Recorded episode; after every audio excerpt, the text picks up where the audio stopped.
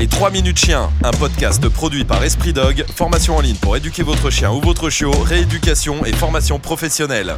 EspritDog.com Salut à tous, bienvenue sur Esprit Dog. Quand vous commencez à apprendre quelque chose à un chien, souvent on vous dit de mettre la gestuelle et la phonétique. En gros, ça va renforcer les deux actions. Et c'est une chose qui est vraie. Par exemple, quand vous voulez demander un coucher, vous allez faire coucher et amener la main vers le bas. C'est quelque chose qu'on voit très souvent. Quand vous demandez un assis, vous pouvez mettre le doigt en hauteur. Quand vous demandez un pas bouger, vous pouvez mettre la main comme ça. Et c'est pas une erreur de faire ça comme ça. L'erreur, c'est de faire tout le temps comme ça.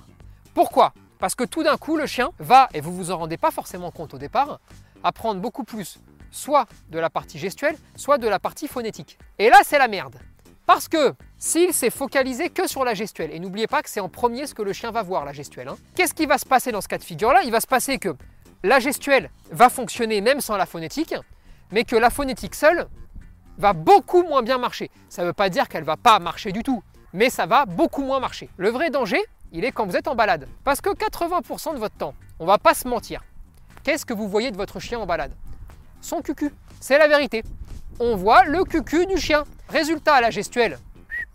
Vous pouvez vous accrocher. Qu'est-ce que je vais vous faire comprendre? D'abord, on met gestuelle, phonétique, action. Ensuite, on met phonétique, action. Ensuite, on peut faire gestuelle, action. Et ensuite, on varie les plaisirs. Et quand on varie les plaisirs, ça permet au chien d'avoir une compréhension totale de tout et ça roule tout seul. En revanche, je ne suis pas en train de vous dire qu'il ne faut pas apprendre la gestuelle. Parce que, prenons un exemple très concret. Votre chien avec l'âge peut devenir sourd. Et bien là, dans ces cas-là, il sera très utile de lui avoir appris la gestuelle. Ça permettra de l'accompagner dans ce moment beaucoup plus facilement. Dans le même ordre d'idées, si votre chien devient aveugle avec l'âge, eh bien on sera quand même bien content de lui avoir appris principalement la phonétique. Donc, il est très important d'apprendre la gestuelle, d'apprendre la phonétique, de mélanger les deux, de bien mettre la bonne action sur la gestuelle et la phonétique, et ça vous permet comme ça d'avoir un volet d'apprentissage le plus complet possible. Prenons un cas concret sur le coucher. Vous voulez savoir si ça marche? Petit 1, mettez la gestuelle. Alors la gestuelle, chez certains c'est comme ça, chez d'autres c'est comme ça. Bref, on s'en fout, mettez la gestuelle que vous voulez. Et regardez si votre chien fait ou non. Dans un second temps, main derrière le dos et n'utilisez que la phonétique.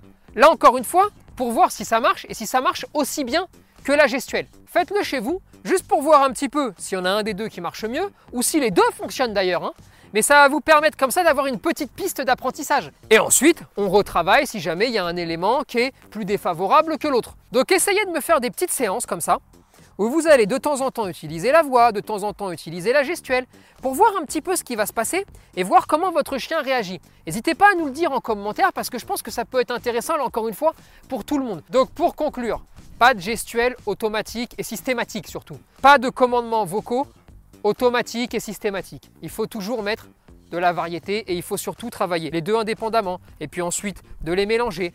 Et c'est comme ça que le chien va progresser. Mais, chose la plus importante à retenir, il n'y a pas là encore une fois de combat. Il n'y a pas ceux qui parlent et ceux qui ne parlent jamais mais qui utilisent tout le temps des gestes. Il y a les deux parce que les deux sont bien, mais les deux sont bien s'ils sont bien utilisés, tout simplement, et comme à chaque fois. Les 3 minutes chiens, un podcast produit par Esprit Dog, formation en ligne pour éduquer votre chien ou votre chiot, rééducation et formation professionnelle. EspritDog.com